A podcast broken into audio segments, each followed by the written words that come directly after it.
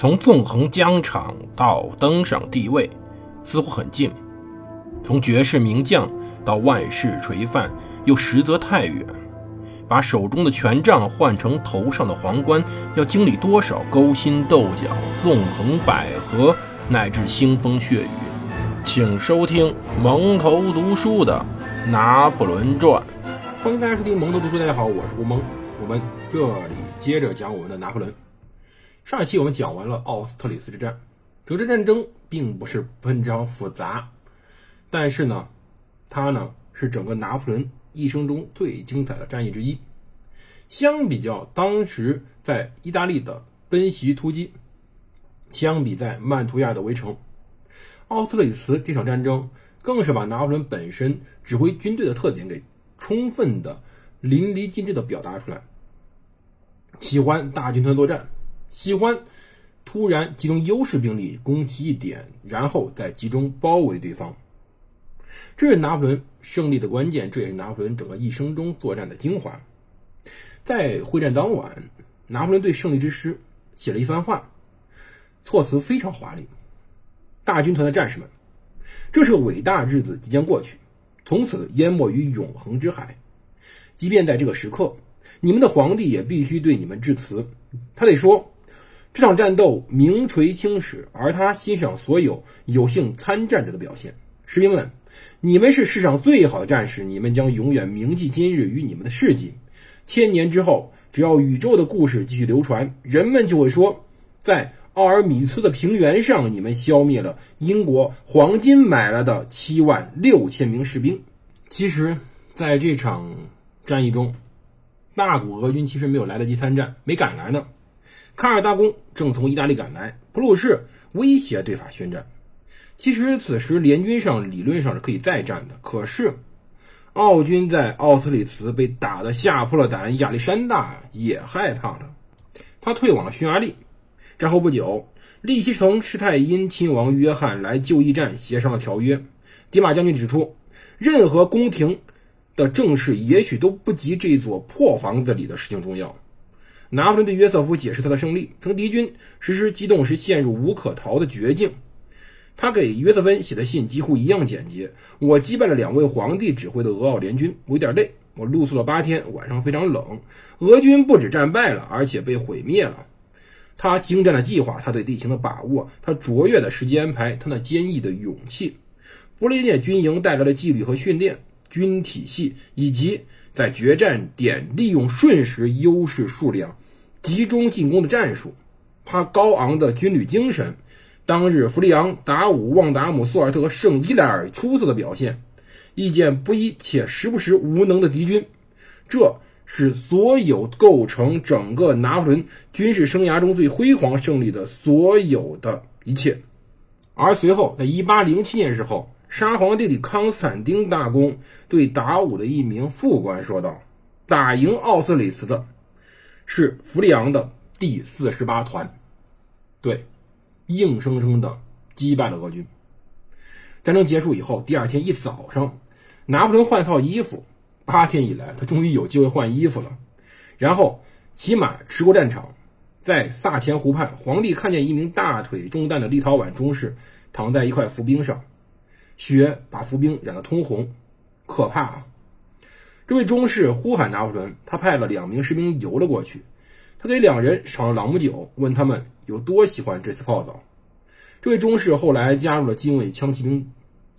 十二月四号，拿破仑同意了弗朗斯会面请求。下午两点，两人明在胶磨的一个风车磨坊的墙角火堆旁边见面了。这个地儿在奥斯特里茨南方的十英里处，通往匈牙利的公路上。他们热诚情的拥抱了，谈了一个半小时。当时。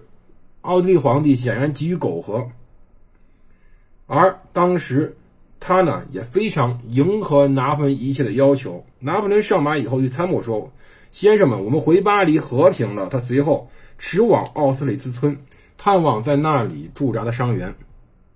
而塔列朗当时呢，趁机建议拿破仑要与奥地利结盟，把他能变成能充分抵御对方野蛮人，也就是说俄国人的必要屏障。拿破仑此时否决这个建议，他认为只要法国掌控意大利，奥地利就一直会求战心切，愤愤不平。他希望能够征服对方，而不是将就着跟对方苟合。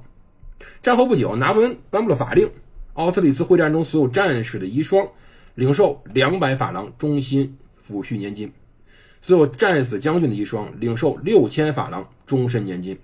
他也包办了战死之所有的士兵孩子们的就业，并允许他们用拿破仑作为教名。他能负担起这件事儿，因为捷报传来后，法国公债的价格从百分之四十五涨到了百分之六十六，全国上下恢复了对于法国财政的信心。但是还是没有能原谅当时初期不够信任自己的银行家。国家参政约瑟夫·帕莱德洛泽尔指出，他提到银行家和所谓的银行家集团时候。拿破仑的言辞总是非常激烈。十二月十五号，豪格维茨伯爵拿到了普法的美权公条约。该条约承诺，法国将用英国君主的世袭领地汉诺威向普鲁士换取面积小的很多的安斯巴赫、纳沙泰尔和克莱沃，条件非常诱人。豪格维茨立刻自作主张签了条约。上个月，他跟英国签订了当时的波茨坦条约的普鲁士放弃了该条约下对英国承诺。拿破仑在普鲁士与其前盟友之间打入了一颗非常有效的楔子。美全公条约当然也同时强调，普鲁士应当对英国封闭港口。在1806年3月份，豪格维茨强迫对手卡尔冯哈登贝格辞去了普鲁士外交大臣。当年夏天，他写道：“法国无比的强大，而拿破仑又是非常重要的，或者说用他的词儿叫做世纪人物。”或者说百年不遇的人杰，如果同此人联手，我们还有什么惧怕的？可是，弗里德里希国王夫妇仍然派哈登贝格处理秘密政务。此举重要目的之一是保持俄罗斯和普鲁士之间的外交通畅程度。梅克伦堡公爵之女弗里德里希威廉的妻子路易斯皇后是个美人，她呢有独立自主意识，她非常非常强烈的反对拿破仑。《巴黎日报》报道了和平的福音。当然，他写的很随便，并且并没有什么非常靠近拿破仑思想的言语，因此拿破仑很恼怒。拿破仑恼怒在于，他不是和平不重要，是和平的条件很重要。他觉得巴黎市民会看的条件看不懂，他不习惯跟着巴黎懒话谈决策，他反对迷信。他告诉塔利朗，他想等来年再和奥地利签约，因为他也有点偏好，他想让和平开始于格里高里的新循环之初。他希望能预示着我的统治和旧时一样安乐。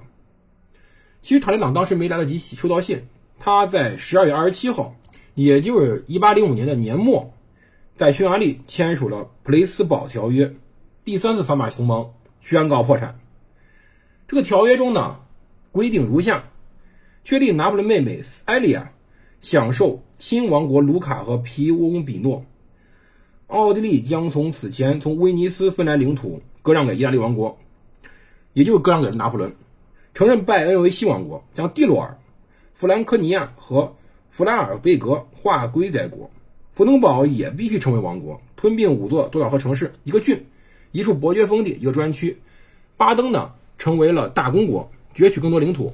弗朗茨无可奈何，只能承认了，当然是捏着鼻子承认了意大利国王拿破仑一世的地位，支付了四千万法郎的赔款，保证与拿破仑永远和平友好的相处。奥地利皇帝一夜之间失去了二百五十万臣民、六分之一的收入，以及哈布斯堡王朝统治数百年的土地，以及他几乎不可能。与拿破仑永远友好相处。当然，拿破仑付出了一些东西，比如说承认瑞士与荷兰的独立，担保奥地利帝国剩余版图的完整性，答应在他死后分离法国与意大利的王位。这三件事有什么意义呢？他既没有意义，拿破仑实际上也没有付出任何代价。拿破仑没有兴趣吞并瑞士与荷兰，拿破仑。究竟是否继续要维持与奥地利的和平，那要看奥地利的表现。而至于死后法国和意大利的王位，这时候拿破仑多大？三十岁。三十多岁的拿破仑担心六十岁以后的事情吗？有点早啊。当时，维旺德农向拿破仑展示了一系列精致的奥斯里茨会战纪念勋章，其中一枚刻画的法国雄鹰用狮爪子抓着英国的狮子，拿破仑猛地把它扔到房间另一头。他说：“你这卑鄙的马屁精，你怎么敢说法国鹰扼杀了英国之狮子？我让单单一艘小渔船下海都是给英国人送俘虏。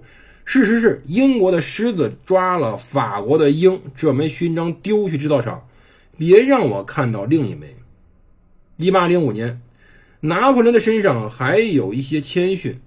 当时克莱曼建议建造永久的纪念碑为他记功，他拒绝了。大卫为他塑造了太过吹捧的镀金模型，他让他销毁了。可是，实际上，我们都知道，在一八零六年二月份，他就宣布在星星广场，也就是今天的戴高乐广场，兴建一座伟大的雕塑，迎接日后凯旋的法国将士。这个建筑建了很多年，拿破仑死的时候尚未建成。他在一八三六年最终竣工，奥斯里茨的胜利和拿破仑所取得的其他。九十五场胜利被铭刻其上，这就是今天巴黎著名的凯旋门。而在拿破仑做一切的同时，马塞纳正在意大利从米兰进军，很快征服了那不勒斯大部分地区。一八零六年十一月，他绞死了土匪头目凯莱佩扎。当然，尽管如此，波旁家族还是成功的逃跑了，跑到了西西里岛。他跑到了卡拉布里亚山区来，开始躲开当时。拿破仑的征服，多年来，卡拉布里亚的农民游击队一直在抗击法军。这场充满血腥的血腥报复，拿破仑任命夏尔马内斯将军当当地的军事总督后，嗜血复仇变得更加激烈。可是这时候，游击战正在耗尽法军的能量，人力与士兵也开始摧毁着卡拉布里亚其人口。英国有时候帮忙，派点小股英军登陆，但有的时候远远的躲开。其实。拿破仑当时对约瑟夫说：“我会出手。经验告诉我，我们九千人能击败英军三万人。”实际上，拿破仑对于英国陆军评价是错离谱的。直到后来的滑铁卢，他本人才真正在战场上迎击了英国的陆军。一七九九年开始，开始新加封的拜恩国王马克西米连一世就以普普法尔斯的马克西米连约瑟夫四世的选侯名义统治着拜恩。为了巩固当时法国与拜恩同盟，拿破仑要求他将长女奥古斯塔公主嫁给欧人。虽然他已同巴登的卡尔路德维希亲王订婚，欧人也另有所爱，但是不重要。重要的是他们的关系。重要的是欧人要和当时拜恩国王的女儿订婚。拿破仑为巴登的十九岁亲王卡尔·路德维希另行安排了终身大事。一八零六年四月八号，他娶了约瑟芬的堂侄女斯斯特凡尼·德·博尔内。不过，两人一直分居，直到他成为大公以后，双方才开始一起生活，生了五个孩子。同时呢，根据一八零六年一月份一位大军团税官的报告，他们可以知道。奥斯特里茨胜利究竟给法国带来了什么东西？不仅是当时之间的一些复杂政治婚姻，也不只是在莱茵河与多瑙河之间建立了三个重要的缓冲国。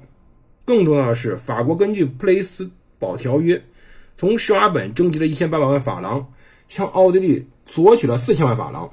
在新征服领土中，英国货物被没收变卖，法国人总收入达到七千五百万法郎。扣除费用与欠的债务以后，盈利了五千万法郎。这场仗打得相当值啊！要知道，拿破仑对于自己兄弟们说，政府的首要职务是支付军饷，但士兵通常等战役结束后才能拿到钱。这有两个原因：第一，防止逃兵现象；第二，彻底免除向死者和被俘者付饷的需要。拿破仑核心的思想就是，如同他对约瑟夫和苏尔特写信上面说的。必须以战养战，他有三个办法：第一，直接从敌人处征收现金和财产，也就是所谓的普通捐赠；第二，由敌国国库支付合约中达成的款项，也就是所谓的特别捐赠；第三，让外国或同盟国负责法军的宿营及维护。法国为法军提供训练、装备和军服。然而，他希望军队上通过战争可以自筹集资金。当然，拿破仑此战争是无比辉煌、无比光荣的，但后面会不会再次触怒什么人？会不会再次把当时的整个形势水搅得更浑？我们今天讲不完了，我们明天再讲。这里有蒙头读书，我是胡蒙，我们明天见。